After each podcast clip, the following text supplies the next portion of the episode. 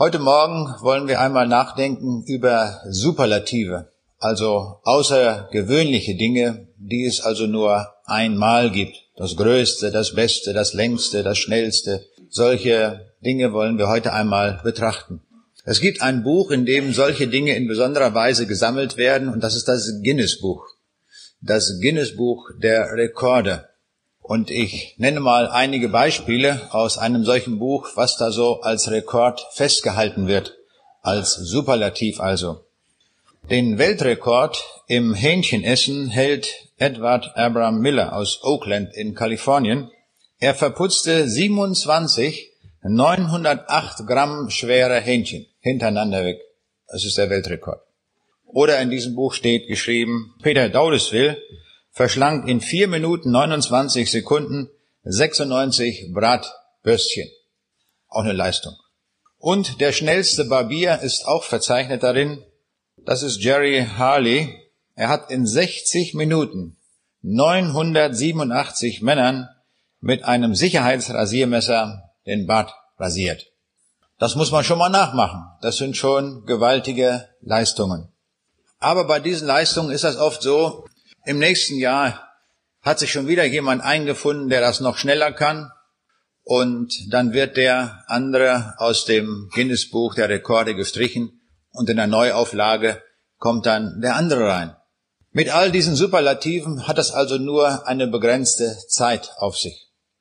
Als man in Amerika anfing, die ersten Bundesstaaten zu gründen, da hatte man in dem in dem Ort Philadelphia vorgehabt, ein großes Rathaus zu bauen. Und man war so begeistert davon, dass man sagte, wir bauen das größte Rathaus der Welt. Und das soll nicht nur das größte Rathaus sein, es soll sogar das höchste Gebäude der Welt sein. Und so hat man dieses Gebäude geplant und gebaut und gebaut. Das war am Ende des 19. Jahrhunderts. Es hat etliche Jahre gedauert, bis es fertig war. Aber bis man es fertig hatte, da war inzwischen schon der Eiffelturm gebaut und das Washington Monument und beide Gebäude waren höher als dieses Rathaus. Mit diesem Superlativ ist es also nichts geworden, weil andere schon während der Bauzeit das überholt haben. Als ich im vergangenen Jahr in den USA war, bin ich auch mit dem Fahrstuhl dort hochgefahren. So hat man doch noch einen Superlativ gerettet und man sagt jetzt, es ist das höchste Backsteingebäude in USA. Also es kommt dann manchmal auch auf die Formulierung an, dass man das Größte hat. Jetzt möchte ich über ganz andere Superlative sprechen und die finden wir in einem ganz anderen Buch. Und dieses ganz andere Buch ist die Bibel. Die Superlative, die in der Bibel stehen, kann niemand überholen. Es sind wirklich Weltsuperlative. Die stehen wirklich an allererster Stelle. Und niemand wird den Rekord brechen können. Schauen wir uns einmal einige dieser Dinge an. Zunächst einmal ist die Bibel selbst ein Superlativ. Es ist nämlich das einzige Buch in der ganzen Weltgeschichte, das wir haben, das von Gott autorisiert ist. Gott hat seinen Stempel draufgedrückt und hat gesagt, hier ist alles wahr, ohne Ausnahme. Es gibt kein Buch in der ganzen Weltgeschichte, von dem das so gesagt werden kann. Jedes wissenschaftliche Buch muss in der nächsten Auflage korrigiert werden, weil die Erkenntnis vorangeschritten ist und dann in der nächsten Auflage kommen die Verbesserungen und Fehlerbeseitigungen. Die Bibel ist das einzige Buch der Weltgeschichte, das nie korrigiert werden musste. Es war auf Anhieb richtig. Das kann nur die Bibel. Und die Bibel hat den großen Vorteil, es ist das einzige Buch, das für den Glauben verbindlich ist. Wenn jemand sagt, ich möchte auch an Gott glauben, an Jesus Christus glauben, ich möchte wissen, was Zeit und Ewigkeit ist, dann gibt es nur ein einziges Buch, wo wir uns verbindlich informieren können. Nur die Bibel. Dort steht alles drin. Gott hat nicht gesagt, ich stelle euch eine Bibliothek zur Verfügung in einem großen Raum, und dann könnt ihr jahrelang drin wälzen und werdet das nie alles finden. Gott hat das anders gemacht. Er hat uns ein Buch gegeben, je nach Größe der Buchstaben, in zwei Zentimetern Dicke, so ein Buch. Und da finden wir alles, was wir brauchen. Diese Bibel hat drei Autoren. Der erste Autor ist Gott selbst. In Johannes 17, Vers 17 betet der Jesus, dein Wort ist die Wahrheit. Also Gott ist der Autor. Aber auch Jesus Christus ist der Autor. Paulus sagt in Galater 1, Vers 12, ich habe es von keinem Menschen empfangen noch gelernt, sondern durch eine Offenbarung Jesu Christi. Jesus Christus ist sein Informationsgeber. Was wir in den Briefen des Paulus vorfinden, sind nicht Gedanken von Paulus, die er sich irgendwo mal ausgedacht hat, sondern diese Information, diese Weisheit, die er dort niederschreibt, das ist Information von Jesus Christus. Und der dritte Autor ist der Heilige Geist, das lesen wir im zweiten Petrusbrief, Kapitel 1, Vers 21. Von dem Heiligen Geist getrieben haben Menschen im Namen Gottes geredet. Jetzt mag manch einer vielleicht denken, Warum diese drei Autoren? Da heißt es doch Evangelium nach Matthäus, Evangelium nach Lukas. Und wenn wir da zum Beispiel lesen im Psalm 32, da schreibt der David die Klage über seine Sünde und er sagt, denn da ich's wollte verschweigen, verschmachteten meine Gebeine durch mein täglich Heulen. Dann haben wir's doch. Da spricht doch David, da schreibt doch David etwas. Wo schreibt da hier Gott oder der Heilige Geist? Nun, wir können das sehr schnell nachvollziehen. Wir haben sicherlich keine große Freude, über unsere Sünde zu reden, über unsere Verfehlungen, über die Verfehlungen der anderen, das ja, das fällt uns sehr leicht. Aber die eigenen Verfehlungen, das ist nun wirklich keine Freude. Und so schreibt der David hier auch, da ich's wollte verschweigen, er wollte schon verschweigen.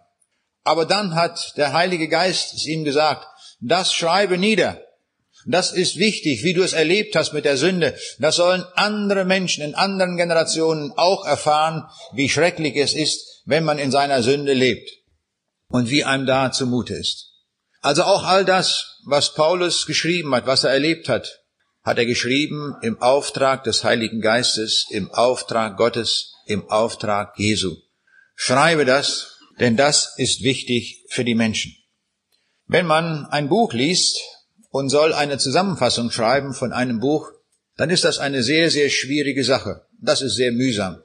Da muss man das ganze Buch gelesen haben und dann überlegt man, welche Gedanken kommen dort vor und dann fängt man an auszusuchen, welches wichtig ist. Und es ist sehr schwierig, von einem ganzen Buch so eine Zusammenfassung zu schreiben in Kürze. Die Bibel hat die kürzeste Zusammenfassung in einem einzigen Vers. Das ist der Inhalt der gesamten Bibel. Und den finden wir im Johannesevangelium Kapitel 3, Vers 16, wo es heißt, also hat Gott die Welt geliebt, dass er seinen eingeborenen Sohn gab, auf dass alle, die an ihn glauben, nicht verloren gehen, sondern das ewige Leben haben. Das ist die Hauptsumme der ganzen Bibel. Hier ist Gott da, der uns lieb hat, er hat seinen Sohn gegeben am Kreuz. Er starb für uns. Und dass alle nun, die an ihn glauben, ewiges Leben haben. Um diesen zentralen Punkt kreisen letztlich alle Gedanken der Bibel. Und das ist die kürzeste Zusammenfassung. Nach einem Vortrag kam ein Mann zu mir und wir haben über die Bibel gesprochen und ich habe ihm empfohlen, dass er einmal die Bibel liest. Und dann sagte er, ach wissen Sie, ich habe so wenig Zeit. Ich komme nicht dazu, die Bibel zu lesen. Ich sage, kein Problem, ich verstehe das, das ist so ein dickes Buch, gerade wo Sie anfangen wollen, dann nehmen Sie doch nur das Neue Testament. Lesen Sie das Neue Testament, da steht auch alles drin. Da stehen die wichtigsten Dinge drin. Ja, man, das ist immer noch so viel. Aber ich sage, das ist doch viel weniger als das Alte Testament. Das können Sie doch lesen. Nein, sagt er, das ist mir zu viel. Dann bin ich weiter runtergegangen. Ich habe handeln lassen mit mir. Ich sage, wissen Sie, dann nehmen Sie doch das Johannesevangelium. Lesen Sie das Johannesevangelium. Wenn Sie das vollkommen durchgelesen haben, dann haben Sie auch die Botschaft der Bibel. Ja, meinte, wissen Sie, ich habe so viel zu tun, das schaffe ich nicht. Also, das ist mir auch zu viel. Na, ich sage, wissen Sie, ich mache Ihnen noch ein Angebot. Da lesen Sie doch Johannes Kapitel 3. Ein Kapitel, das werden Sie doch schaffen. Ach nee, sagt er. Ich, wenn Sie wüssten, was ich zu tun habe, schaffe ich nicht. Und dann habe ich ihm empfohlen, lesen Sie doch Johannes 3, Vers 16 und leben Sie danach und tun Sie danach und glauben Sie danach, auch das wird reichen. Ich weiß nicht, wie er sich entschieden hat. Aber daran wurde mir klar an diesem Gespräch, wie Gott das gemacht hat. Dass Gott seine Botschaft immer wieder neu zusammengefasst hat, so dass wir den Kernpunkt der Botschaft alle verstehen und alle mitkriegen. Ich werde eine ganze Reihe von Superlativen heute Morgen nennen, die wir in der Bibel finden und nirgendswo anders. In der Bibel ist die Rede von dem sonderbarsten Schiff, das je in der Weltgeschichte gebaut worden ist. Ich nenne zunächst einmal ein paar Fragen, die zu diesem Schiff passen. Welches Schiff wurde von keinem Menschen in Auftrag gegeben und doch existierte es? Welcher Räder ließ nur ein einziges Schiff bauen und dennoch ist sein Schiff das noch nicht einmal einen Namen trug, weltbekannt. Welches Schiff wurde nur zu dem Zweck der Jungfernfahrt gebaut? Als ungewöhnlich. Nur zur Jungfernfahrt. Die Titanic wurde gebaut für viele Fahrten, aber sie erlebte nur eine Fahrt, nämlich nur die Jungfernfahrt. Auf der Jungfernfahrt ging dieses Schiff unter. Dieses Schiff, von dem hier die Rede ist, wurde nur zu dem Zweck der Jungfernfahrt gebaut. Nie wieder sollte dieses Schiff sonst fahren. Das ist außergewöhnlich. Von welchem Schiff mit einer Tonnage von der Größenordnung der Ozeanliner existierten niemals Konstruktionszeichnungen? Auch außergewöhnlich. Welches Schiff verfügte weder über Ruder, Segel noch Antrieb? Und dennoch war es ein Jahr auf Hochsee unterwegs. Was war das für ein Schiff? Nun, dieses Schiff wurde direkt von Gott in Auftrag gegeben. Gott selbst war der Räder dieses Schiffes. Von Gott stammte auch der Konstruktionsentwurf zum Bau des Schiffes. Gott war auch der Steuermann des Schiffes, darum brauchte es keinen Kompass und auch kein Ruder. Erbaut wurde das Schiff auf der Werft Noahs. Noah war kein gelernter Schiffbauer, noch Ingenieur, sondern er war ein Nomade und Viehzüchter. Wie kommt es, dass so ein Mann so ein riesiges Schiff baut? Nun, bei der Ausschreibung Gottes bekam Noah den Zuschlag, weil er der Einzige war auf der ganzen Welt, der Noah vertraute. Das war der Grund. Das Schiff lief unter der unsichtbaren Flagge Gottes und wurde im 600. Lebensjahr Noahs in Dienst gestellt. Dieses sonderbare Schiff machte nur eine einzige Fahrt, die Jungfernfahrt, mehr nicht. Das Schiff hatte die kostbarste Fracht an Bord, die je ein Schiff mit sich führte. Wir wissen so nach der Entdeckung von Amerika, wo Kolumbus da wieder mit den Schiffen unterwegs war, da haben die viel Gold transportiert aus der neuen Welt, immer nach Spanien zurückgebracht und man war erfreut, dass man so kostbare Dinge dort aus der neuen Welt mitbringen konnte. Das war aber nicht das Kostbarste. Die kostbarste Fracht war auf diesem Schiff.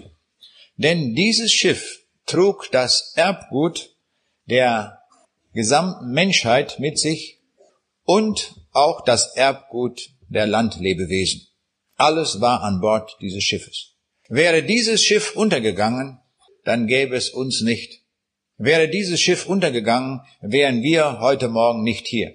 Nur weil dieses Schiff die Fahrt überstanden hat, sind wir heute Morgen hier. Wir sehen also, unsere Existenz ist schicksalhaft mit diesem Schiff verbunden.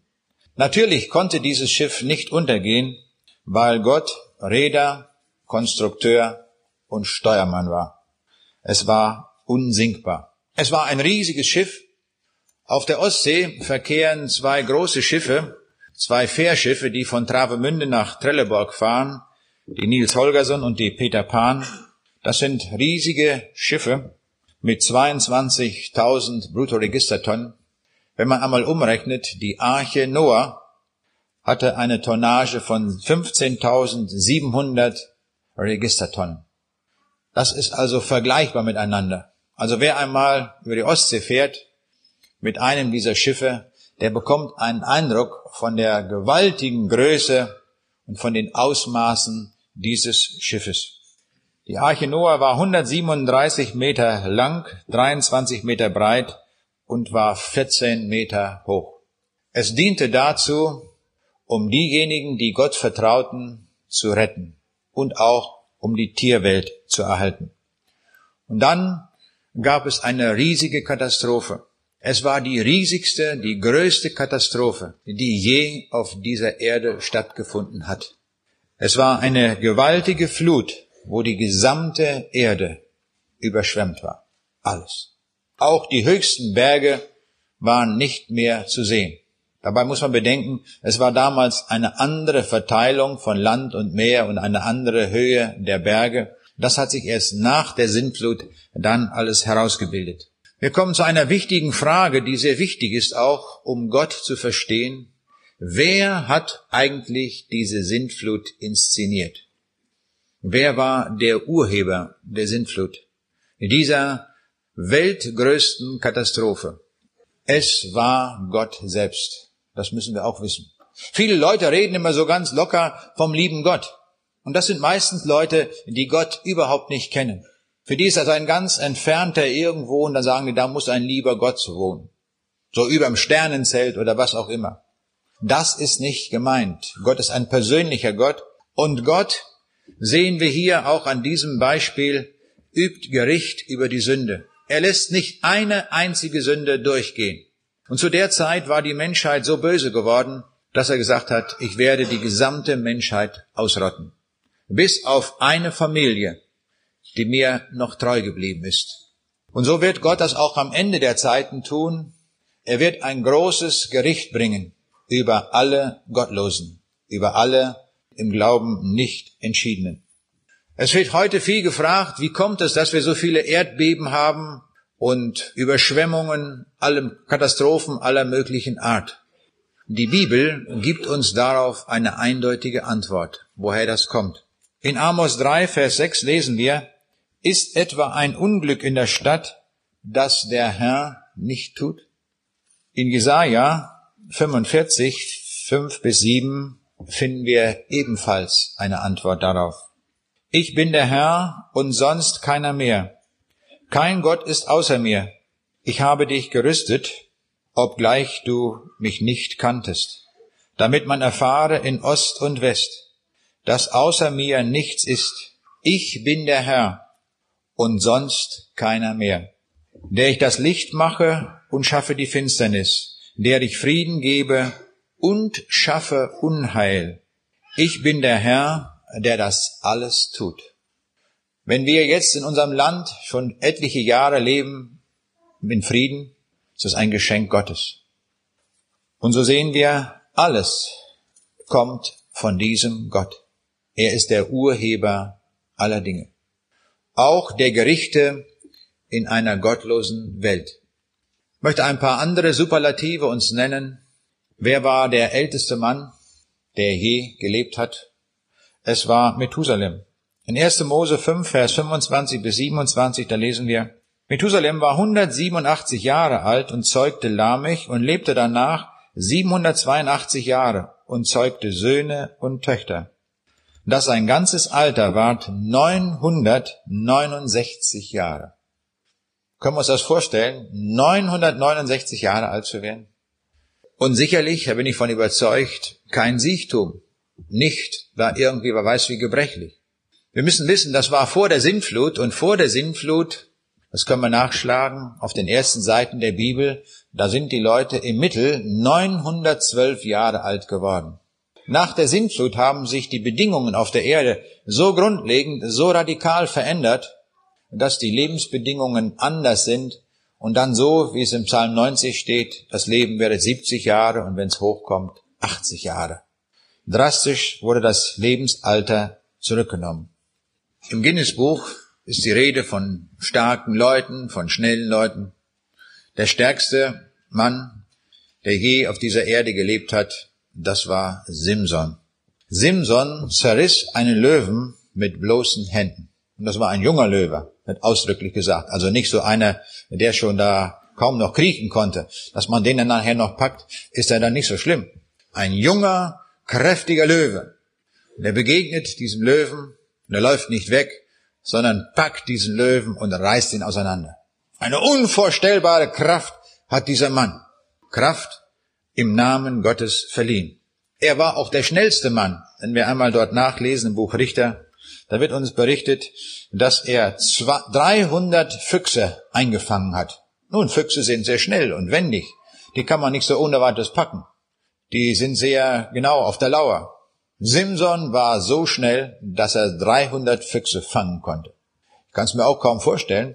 Die Bibel sagt es. Ich glaube das, wenn das dort steht. Auf jeden Fall. Er war auch der erfolgreichste Krieger.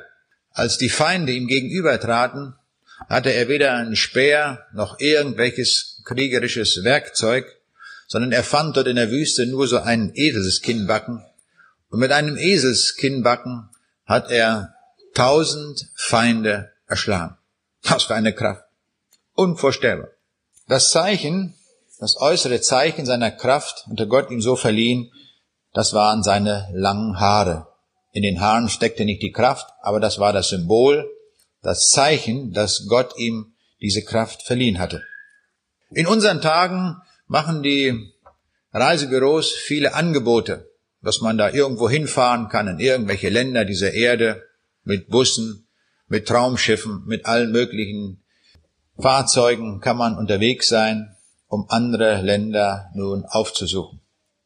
Aber welches war die größte Reisegesellschaft, die je unterwegs war? Davon berichtet natürlich die Bibel. Und zwar lesen wir davon in 2. Mose 12, Vers 37. Also zogen die Israeliten aus von Ramses nach Sukkot 600.000 Mann zu Fuß, ohne die Frauen und Kinder. Nun nehmen wir an, die meisten waren verheiratet und die hatten vielleicht im Mittel zwei Kinder. Also da können wir das ganz locker mit vier Mal nehmen. Dann kommen wir auf 2,4 Millionen Menschen, die unterwegs waren durch die Wüste. Und zwar nicht im klimatisierten Reisebus, sondern bei sengender Hitze, ohne Nahrungsreserven und keinerlei Annehmlichkeiten wie auf Traumschiffen oder in klimatisierten Reisebussen. Das ist die größte Reisegesellschaft, die wir vorfinden. Nun kann man natürlich die Frage stellen, wenn man 40 Jahre unterwegs ist, so berichtet ja die Bibel, wie haben die das gemacht mit ihrem Schuhwerk und mit ihrer Kleidung?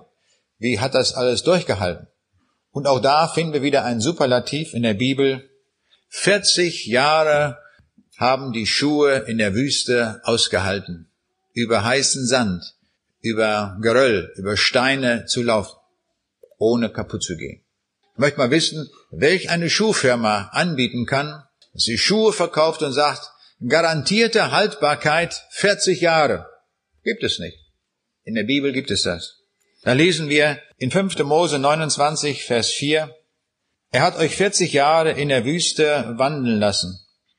Eure Kleider sind euch nicht in Lumpen vom Leib gefallen.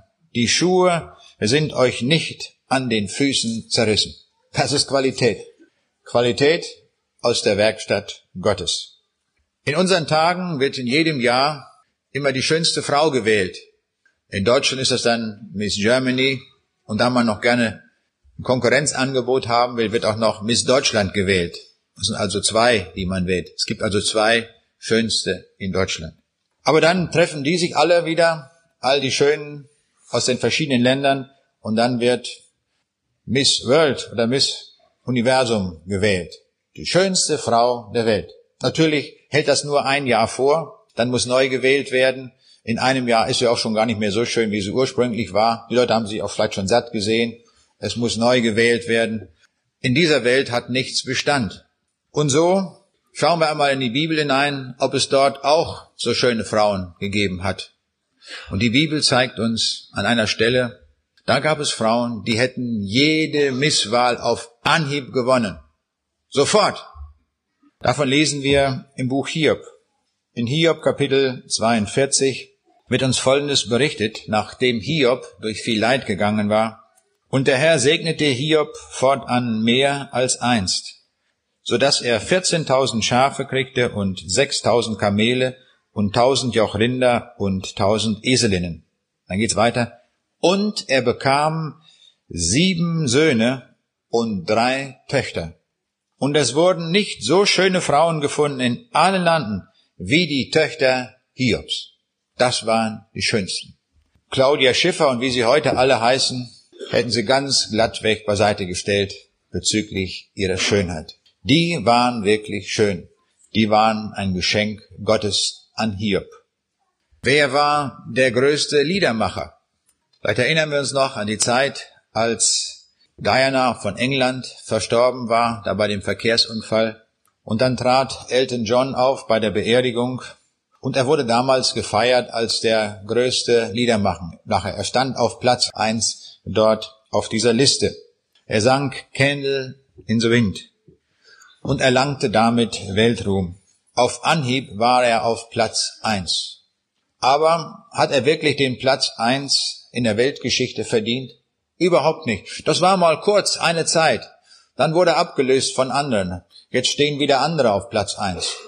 Aber unstreitig hat ein anderer Liedermacher den Platz eins inne und erhält diesen Weltrekord. Immer. Wer ist das? Das ist König Salomo. Von ihm heißt es in ersten Buch Könige Kapitel 5 Vers 12, und er dichtete 3000 Sprüche und 1005 Lieder. Das müssen wir uns mal vorstellen. 1005 Lieder. Ich weiß nicht, wie viele Lieder wir in diesem Gottesdienst gehört haben und gesungen haben. Drei, vier, vielleicht fünf. Aber 1005, das ist schon was. Davon hatte die Königin von Saba gehört, dass dieser Mann so viel Weisheit hat, so viel dichten kann und das im Auftrag Gottes tut. Und dann sagt diese Frau, diese Königin, ich muss diesen König Salomo unbedingt einmal kennenlernen. Ich will einmal hören von seiner Weisheit. Und so machte sich auf die Reise mit einer riesigen Karawane, einige tausend Kilometer durch die Wüste, und dann kommt sie endlich an am Hofe des Königs und sie unterhält sich mit Salomo und dann staunt sie über die Weisheit dieses Mannes. Es war Weisheit, die dieser Mann von Gott bekommen hatte. Und am Ende dieser Begegnung sagt diese Königin, nicht die Hälfte hat man mir gesagt. Ich finde, das ist ein außergewöhnlich schöner Ausspruch in der Bibel. Mir gefällt der sehr, sehr gut. Das wäre ein Thema alleine nur für eine Predigt. Nicht die Hälfte hat man mir gesagt. Und das kann man wunderbar auf den Himmel beziehen. Die Bibel sagt uns viele Dinge über den Himmel. Aber doch, wenn wir am Ziel ankommen, wenn wir den Himmel erreicht haben, dann werden wir sagen, nicht die Hälfte davon, was wir jetzt sehen, haben wir je aus der Schrift herauslesen können. Nicht die Hälfte. Ein wunderbarer Text, den wir hier finden. Die Bibel zeigt uns auch die kürzeste Bekehrungsgeschichte, die es überhaupt gibt. In Matthäus 9, Vers 9 ist davon die Rede. Und da heißt es, und als Jesus von dort wegging, sah er einen Menschen am Zoll sitzen, der hieß Matthäus, und er sprach zu ihm, folge mir. Und er stand auf und folgte ihm. Das ist eine Bekehrungsgeschichte. Zwei Sätze. Folge mir. Und er steht auf, der lässt alles stehen und liegen und folgt Jesus nach. Das wünschte ich mir auch in diesen Tagen, dass die Predigt nicht eine Stunde dauern muss, sondern eine Sekunde. Folge mir. Und dass die Menschen sich auf den Weg machen und zu Jesus kommen. So einfach geht das auch. Es muss gar nicht so kompliziert sein. Das reicht. Der Ruf Jesu, folge mir, reicht aus, um ihm nachzufolgen. Das ist ein schönes Beispiel, was wir hier finden. Ich habe gehört, eine andere Bekehrungsgeschichte, die auch sehr kurz war, hat sich in Russland abgespielt. Da ist eine Frau in der Stadt und trifft dort eine andere, die sie aber nicht kennt. Und sie spricht sie an und sagt nur diesen einen Satz. Gott segne sie. Mehr nicht. Wildfremde Frau. Zu der sagt die eine Frau das zu der anderen. Die guckt die groß an und sagt, staunt darüber, wie sie zu diesem Satz kommt. Und da sagt die ganz prompt, welchen Gott meinen Sie? Da holt die Frau aus der Handtasche eine Bibel raus und sagt, hier haben Sie eine Bibel, lesen Sie darin, den Gott, von dem hier geschrieben ist, den meine ich. Die haben die Adressen ausgetauscht. Diese Frau hat die Bibel gelesen. Nach einiger Zeit kommt sie wieder zurück zu der anderen und sagt, jetzt weiß ich, welchen Gott Sie meinen. Ich habe diesen Gott auch gefunden. Jetzt weiß ich, welchen Segen ich da empfangen habe von diesem Gott. Der kürzeste Vers in der Bibel ist jener in Johannes 11, Vers 35. Und da heißt es, da weinte Jesus. Das ist der kürzeste Satz in der Bibel. Im Griechischen stehen da nur zwei Wörter, weil das im Griechischen zusammengefasst werden kann. Zwei Wörter. Jesus weinte. Warum weinte er? Er kam nach Bethanien, Lazarus war gestorben, und er wusste sehr wohl, dass er Vollmacht hat über den Tod, ein Wort, und dann lebt der Lazarus. Aber Jesus, das erkenne ich daran, das finde ich so wunderbar, er hat nicht nur gelehrt, alle möglichen Dinge, er hat sie selber auch getan. Wir lesen im Neuen Testament, freut euch mit den Fröhlichen und weint mit den Weinenden. Und das hat er auch getan. Das finde ich so wunderbar, dass er sich ganz auf unsere Stufe gebracht hat und all das auch erfüllt hat, was er gesagt hat. Freut euch mit den Fröhlichen und weint mit den Weinenden. Er hat beides gemacht. Er war dort auf der Beerdigung und weinte. Er trauerte um Lazarus, obwohl er wenige Minuten später das ganze Problem gelöst hat, indem er sagte, Lazarus, komm raus aus dem Grab. Und er kam und er lebte. Und Jesus hat uns auch gezeigt, dass man fröhlich sein muss mit den Fröhlichen. Und so ging er auf Hochzeiten. Und er ging zu dem Pharisäer Simon und hat dort gegessen und getrunken und hat sich gefreut mit den Fröhlichen. Das hat er auch gemacht. Wir kommen zu dem größten Ereignis der Vergangenheit. Welches wohl war das größte Ereignis in der Vergangenheit? Was war das Aufregendste, das Bedeutendste, das einmalige Ereignis der Vergangenheit? War es der Flug zum Mond? War es die Erfindung des Computers? Oder die Entdeckung Amerikas? Alles nicht.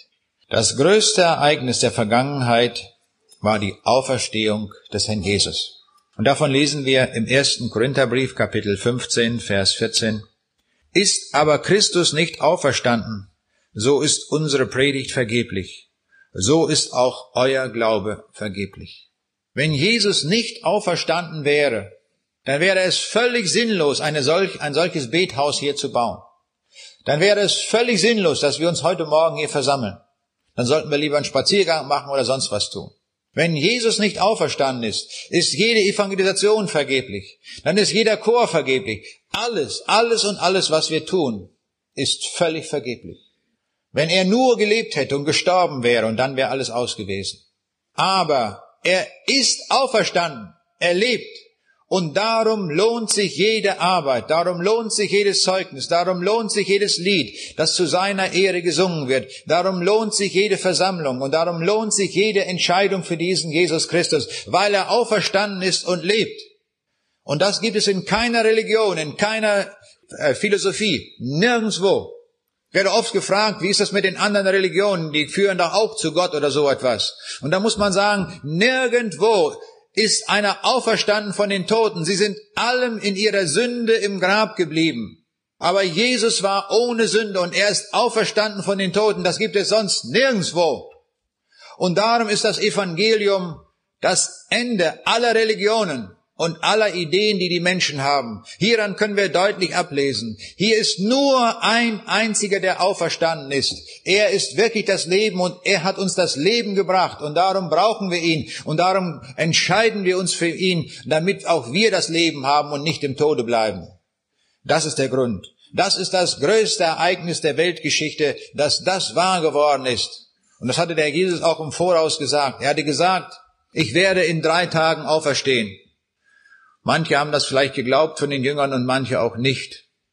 Aber dann hat er sich gezeigt. Er hat das auch wirklich vielen Zeugen bekannt gemacht, dass er wirklich auferstanden ist. Und einmal heißt es, da waren 500 Brüder auf einmal versammelt und sie haben ihn gesehen. Jetzt können wir das wieder noch mit vier Mal nehmen, die Schwestern und die Kinder und alles. Vielleicht hatten die auch sechs oder sieben Kinder, ich weiß es nicht.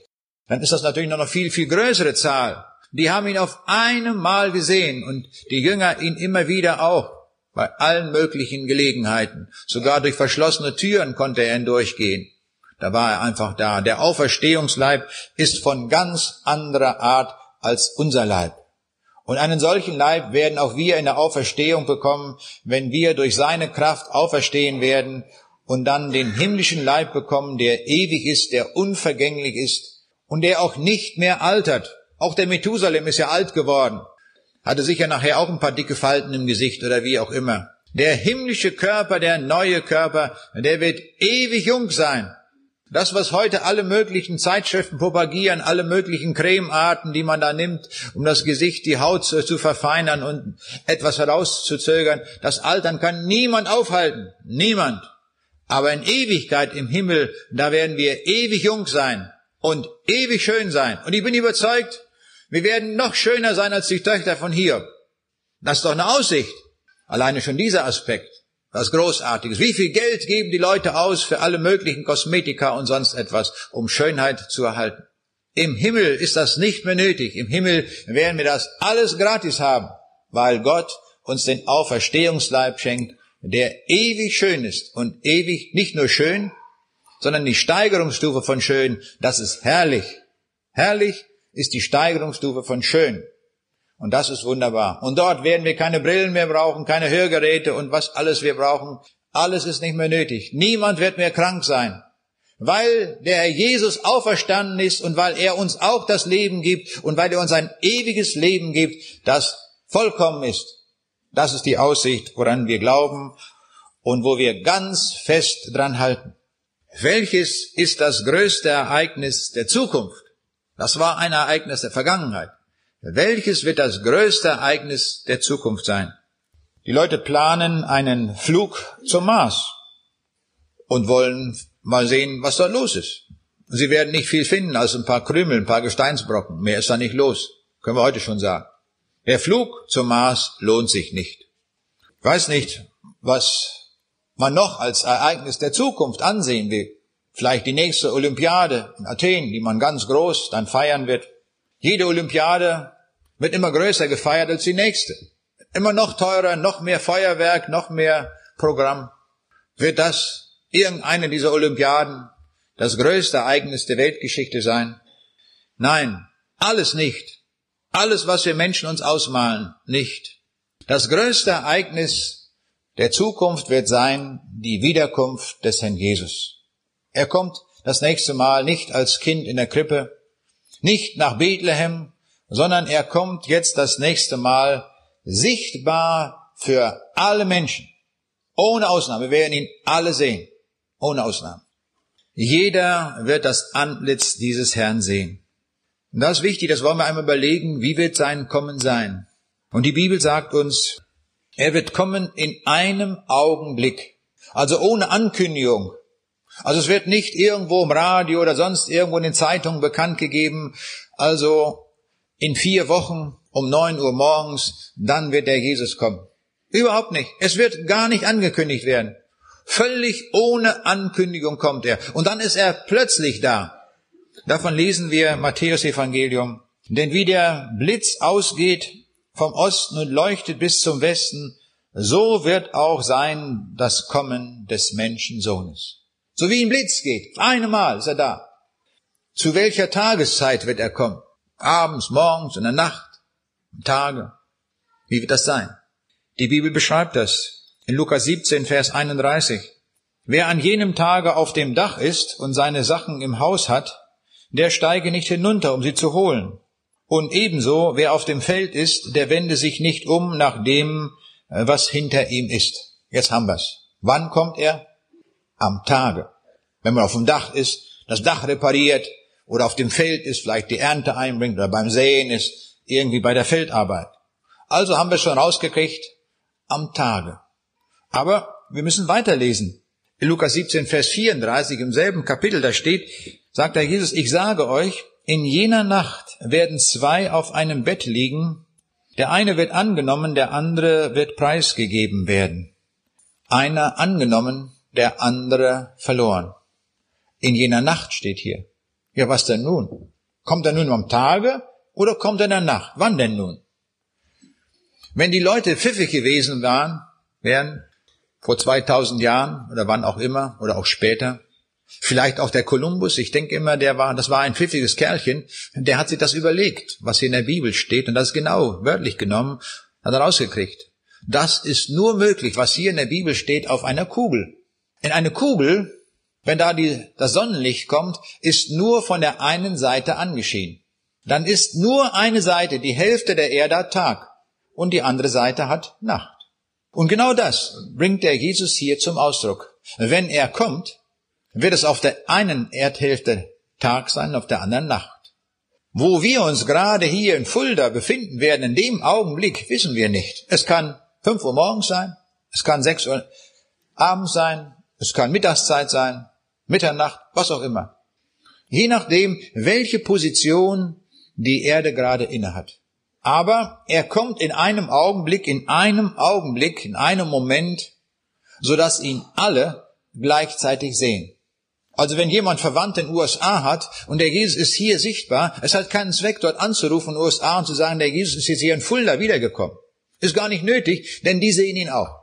Sie sehen ihn alle gleichzeitig. Alle ohne Ausnahme. Aber wie ist das denn mit den Menschen, die unter Tage sind, so tausend Meter im Bergwerk, tief runter? In Diamantengruben und Kohlengruben und wo überall. Werden die ihn auch sehen? Ja, aber sofort. Alle werden ihn sehen, heißt es. Alle.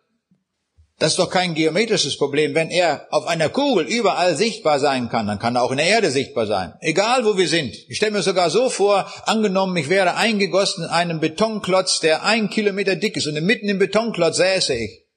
Also bloß in Gedanken. Dann würde ich ihn auch sehen. Aber sicher.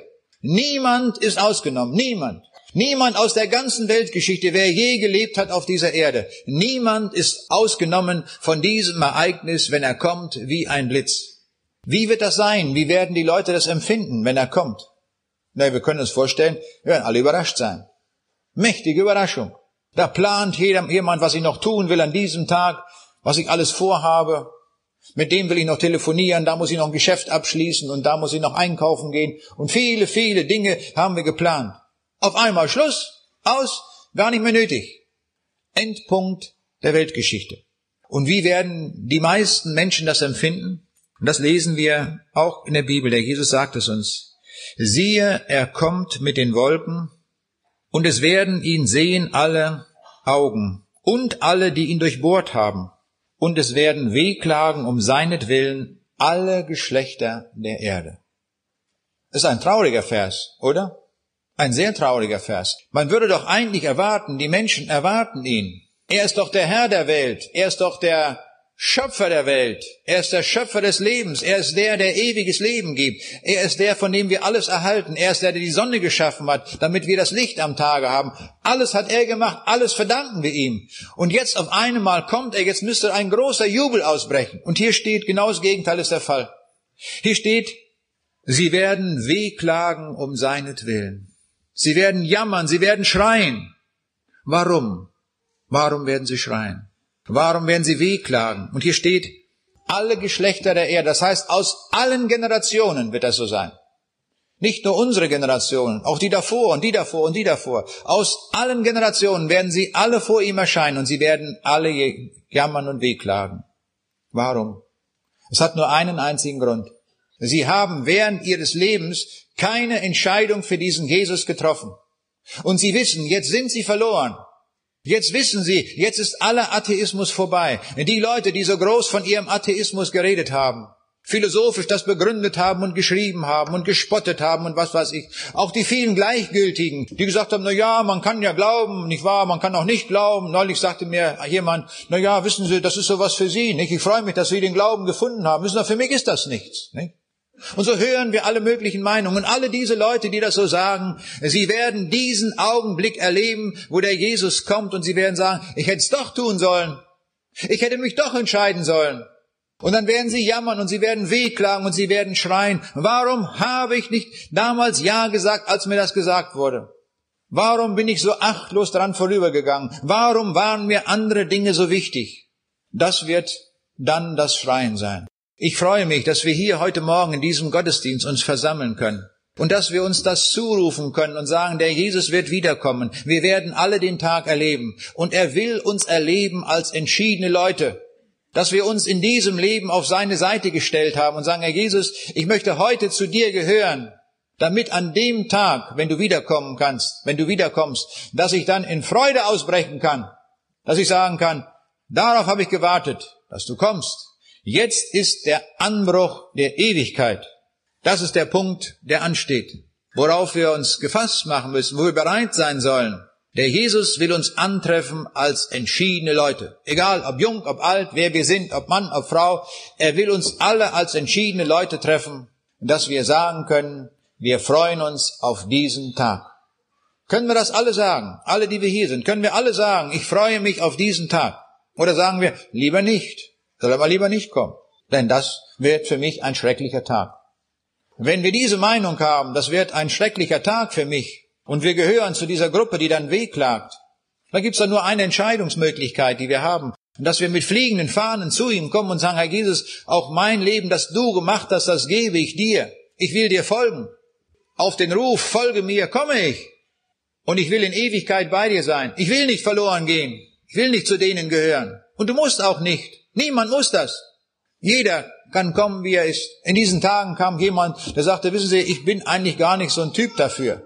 Ich weiß gar nicht so richtig, wie das mit mir so ist, nicht? Ich bin so ein schwieriger Typ. Ich sage, mit Ihnen wird doch Jesus fertig, ist doch keine Frage. Können doch kommen, wie Sie sind.